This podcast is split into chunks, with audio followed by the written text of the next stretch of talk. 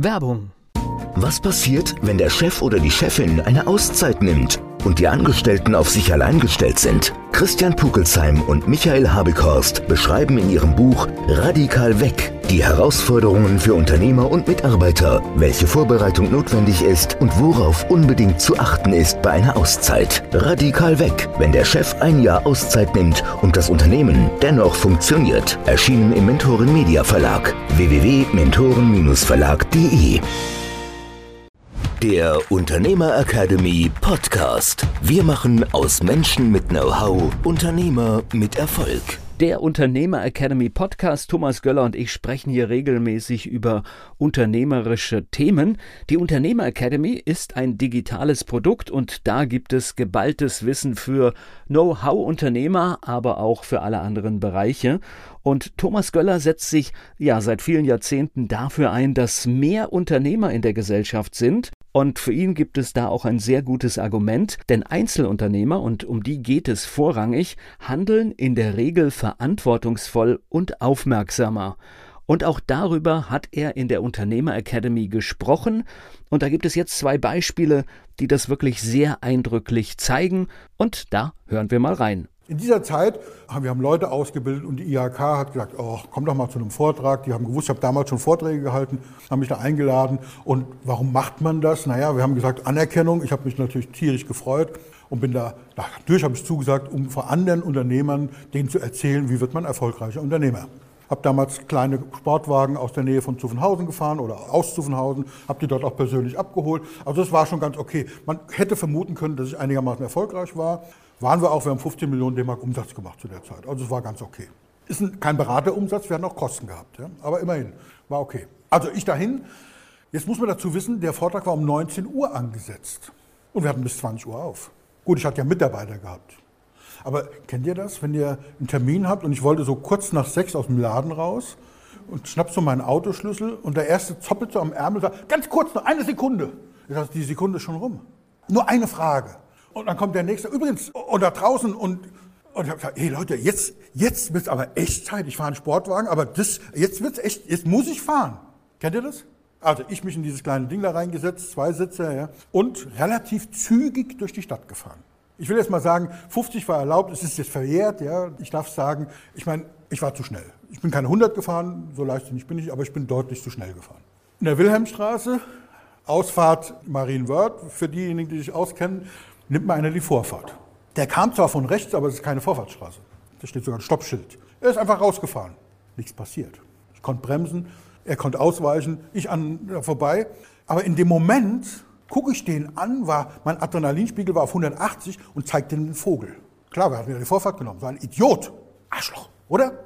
Hab den Vogel gezeigt. Naja, Zwei Minuten später war es wieder, ich dann an die Hochstraße gefahren, wo damals die IHK war, die ist mittlerweile umgezogen, da rein. Der Präsident der Koblenzer IHK hält, fängt schon an, seine Laudatio auf mich zu halten und ich sehe, wie dem ein Stein vom Herzen fällt, wie der mich da auftauchen sieht. Ja.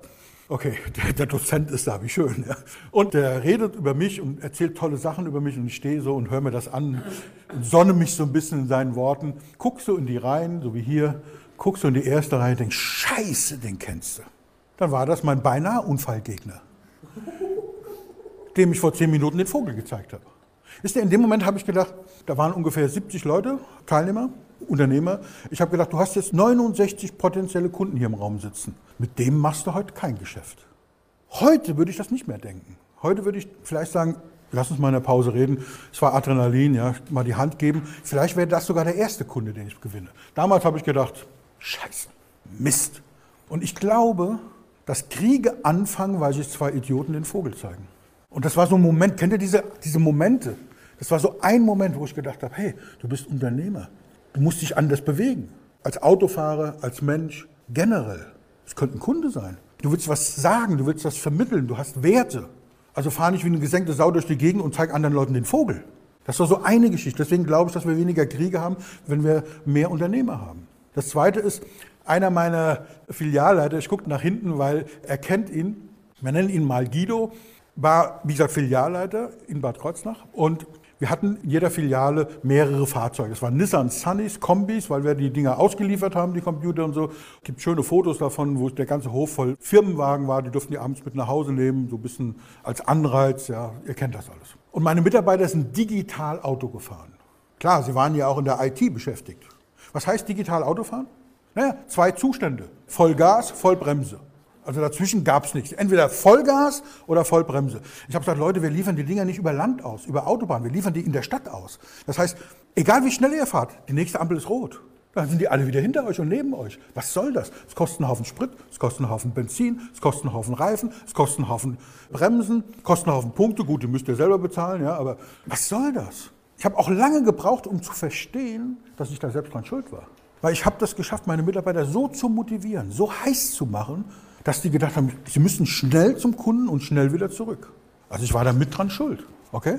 Naja, jedenfalls habe ich ja, wie gesagt, 2001 meine Läden verkauft und unser lieber Guido war mit dem neuen Eigentümer nicht wirklich glücklich.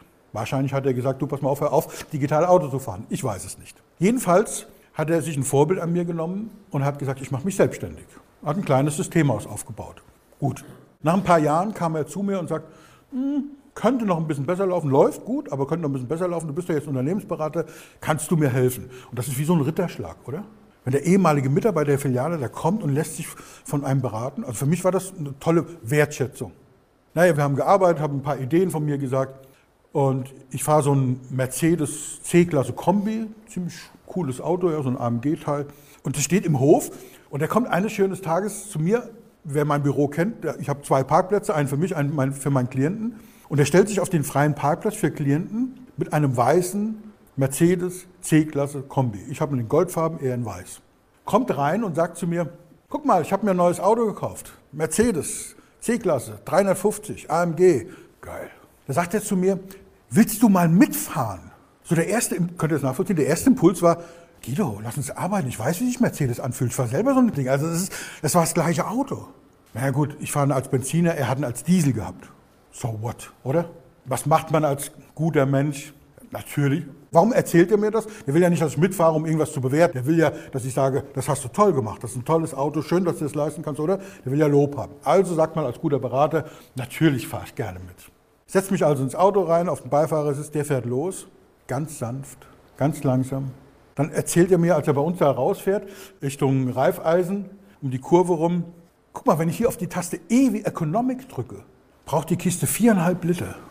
Da habe ich den angeguckt und habe gesagt, sag mal Guido, weißt du, wie du vor 15 Jahren mit meinem Auto durch die Gegend gerast bist? Da guckt er mich ganz entsetzt an, richtig mit offenem Mund und aufgerissenen Augen und sagt, ja scheiße, heute kostet es mein Geld. Und das ist das, was ich meine. Wenn wir mehr Unternehmer haben, dann sorgen wir für mehr Umweltschutz, weil es kostet unser Geld. Dann kommt der Strom plötzlich nicht mehr aus der Steckdose. Und die Tintenpatronen sind einfach nur so da, sondern ich muss die irgendwie selber bezahlen. Ich gehe also sorgsamer damit um. Den Link zur Buchungsmöglichkeit der Unternehmer Academy gibt's in den Show Notes. Erfüllen auch Sie sich den Wunsch nach der Selbstständigkeit, nach der erfolgreichen Selbstständigkeit und, wie wir auch gerade gehört haben, sorgen Sie für eine bessere wirtschaftliche, soziale und ökologische Gesellschaft. Nächste Woche gibt es einen weiteren Einblick in die Unternehmer Academy. Der Unternehmer Academy Podcast. Wir machen aus Menschen mit Know-how Unternehmer mit Erfolg. Werbung. Was passiert, wenn der Chef oder die Chefin eine Auszeit nimmt und die Angestellten auf sich allein gestellt sind? Christian Pukelsheim und Michael Habekorst beschreiben in ihrem Buch Radikal weg die Herausforderungen für Unternehmer und Mitarbeiter, welche Vorbereitung notwendig ist und worauf unbedingt zu achten ist bei einer Auszeit. Radikal weg, wenn der Chef ein Jahr Auszeit nimmt und das Unternehmen dennoch funktioniert. Erschienen im Mentoren Media Verlag www.mentoren-verlag.de